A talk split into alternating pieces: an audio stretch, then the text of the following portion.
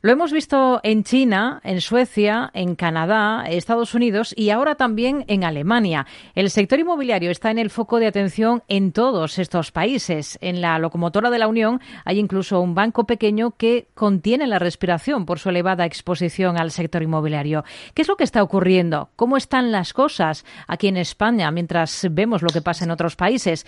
Lo vamos a abordar en los próximos minutos de la mano de Miquel Echavarren, presidente de Colliers España y Portugal. ¿Qué tal? Muy buenas tardes.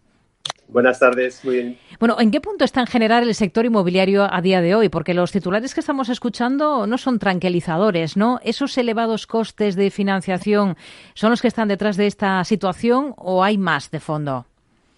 Eh, digamos que hay una circunstancia financiera eh, asociada a la subida de los tipos de interés eh, que afecta a los mercados de forma diferente. Es decir, hace dos años, eh, los eh, activos, antes de la guerra de Ucrania, los activos valían un determinado valor y en algunos mercados los inversores exigían para invertir en esos inmuebles rentabilidades muy, muy, muy bajas. ¿Por qué, exigían esas rentabilidades muy bajas? Pues porque la inversión sin riesgo, es decir, comprar bonos de Alemania, por ejemplo, en ese momento el tipo de interés era incluso negativo. Vamos a decir que, fuese cero. ¿vale? Entonces, eh, el, ahorro se dirigía, por ejemplo, al mercado de oficinas y era capaz de comprarse eh, oficinas con rentabilidades del 2,5, del 3%. ¿vale? Con la subida de los costes financieros y del riesgo a raíz de la guerra de Ucrania, en toda Europa, en toda Europa, eh, las rentabilidades de los activos que generan rentas han subido entre un 1 y un 2%, ¿vale? Y dice, no, no, no es mucho, no, no, vamos a ver, donde antes se compraba, imaginemos, al 3%, ahora el mercado de inversión exige comprarlo al 5%. Hmm. Eso que no, para, para explicarlo eh, así de, con palabras sencillas, supone una caída del valor de esos inmuebles en esos países casi del 40%. Es decir, las rentas siguen siendo las mismas que había antes, pero ahora en lugar de conformarme con un 3, necesito un 5 como inversor. Pues eso hace que para que me salgan las cuentas tengo que comprar el inmueble un 40% más barato. Eso ha sucedido en Alemania fundamentalmente porque tenían unas rentabilidades eh, inmobiliarias bajísimas.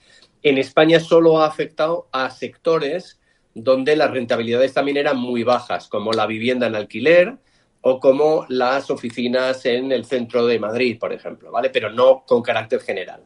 Y Alemania afecta a todos los sectores. Hmm. Bueno, en Alemania em, el precio de la vivienda viene de sufrir su mayor caída en los últimos 60 años eh, en el último ejercicio, en 2023. Eh, una de las grandes inmobiliarias del país, además, que está Immobilien, ha señalado estos días que prevé un descenso del precio de la vivienda en el país adicional de hasta el 30%. Esto para quienes no estamos metidos en el día a día del sector y no somos, eh, no conocemos, no lo conocemos tan a fondo, nos parece bastante llamativo para un país tan maduro como Alemania. Eh, Alemania es un país donde el, mercado de la vivienda fundamentalmente es mercado de vivienda en alquiler. Y, pasa lo mismo que con las oficinas. Es decir, que, los grandes inversores te compraban eh, viviendas al 2% de rentabilidad y ahora te exigen un 4%. Luego las viviendas valen la mitad.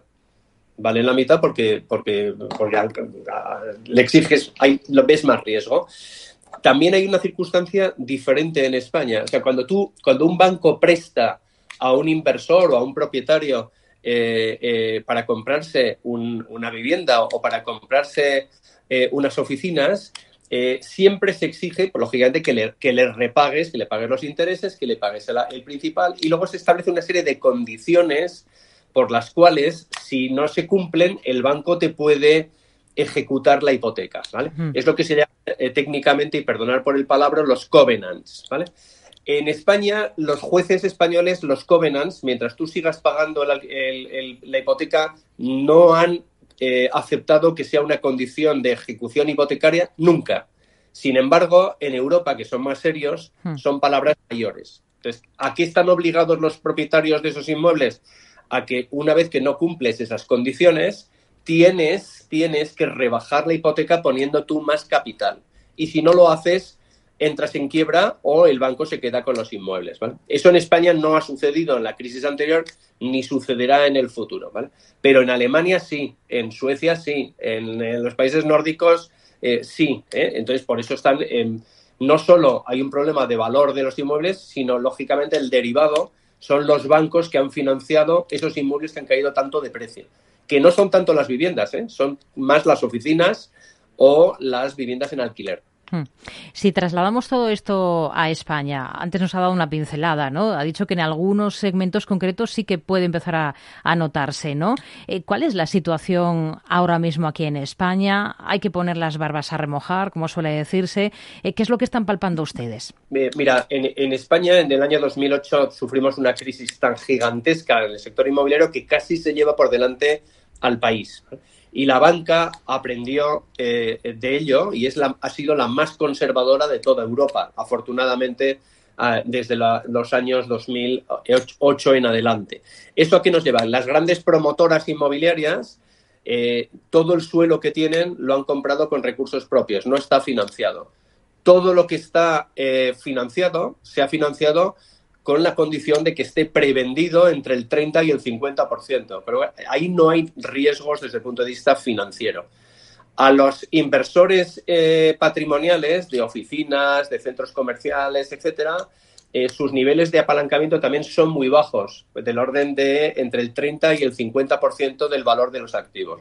Aunque los activos hayan caído, porque han caído en España, entre un 15 y un 20%, eso no supone un problema. O sea, es la primera vez eh, por, azares del destino o porque se han hecho las cosas bien, más bien por lo segundo, que España en ese sentido es un rara avis en Europa y por lo tanto descartamos que haya eh, problemas eh, financieros de, con carácter general, pudiera verlos con carácter muy puntual en algún inversor que se pasó de la raya, alguno tenemos identificado que se pasó de la raya comprando viviendas en alquiler y las financió muy mal, ¿vale? Pero son errores puntuales, no son errores sistémicos.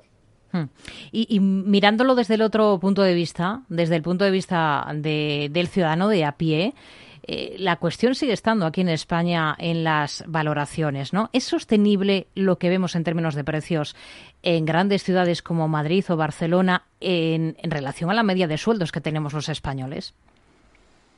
Pues eh, el problema, no, en mi opinión, no es el del precio de la vivienda, o fundamentalmente el precio de la vivienda, aunque suene, fatal decirlo, sino de los sueldos. O sea, la baja productividad de nuestra economía, de los, de los digamos, de la, del trabajo, hace que los sueldos nominales eh, actuales sean eh, similares a los que había hace 25 años. yo hace 25 años nosotros contratábamos a recién licenciados pues en el entorno de los 22.000, 23.000 euros de sueldo bruto y ahora, 25 años después, los estamos contratando en el entorno de 27.000 euros. Ese es, el ese es el gran problema.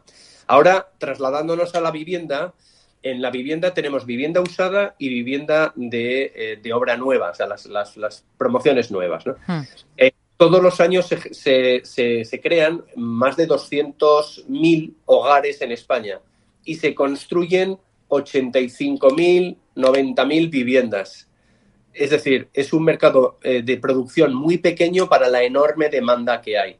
Y eso es lo que hace que no bajen los precios. Aunque si vemos lo, cuánto han subido los precios en los dos últimos años, han subido por debajo de la inflación. Es decir, eh, la vivienda nueva no va a bajar de precio, hay más demanda que, que oferta. Y la vivienda usada, dependiendo de la ciudad, del barrio, de las características que tenga la vivienda, en algunas ciudades ha bajado un poquito y en otras se mantiene. ¿Dónde puede haber bajadas de precio? Pues eh, circunstancialmente en la eh, vivienda usada, donde la capacidad de negociación de precios de quien vende hoy por hoy es un poquito menos fuerte que la que había hace unos años.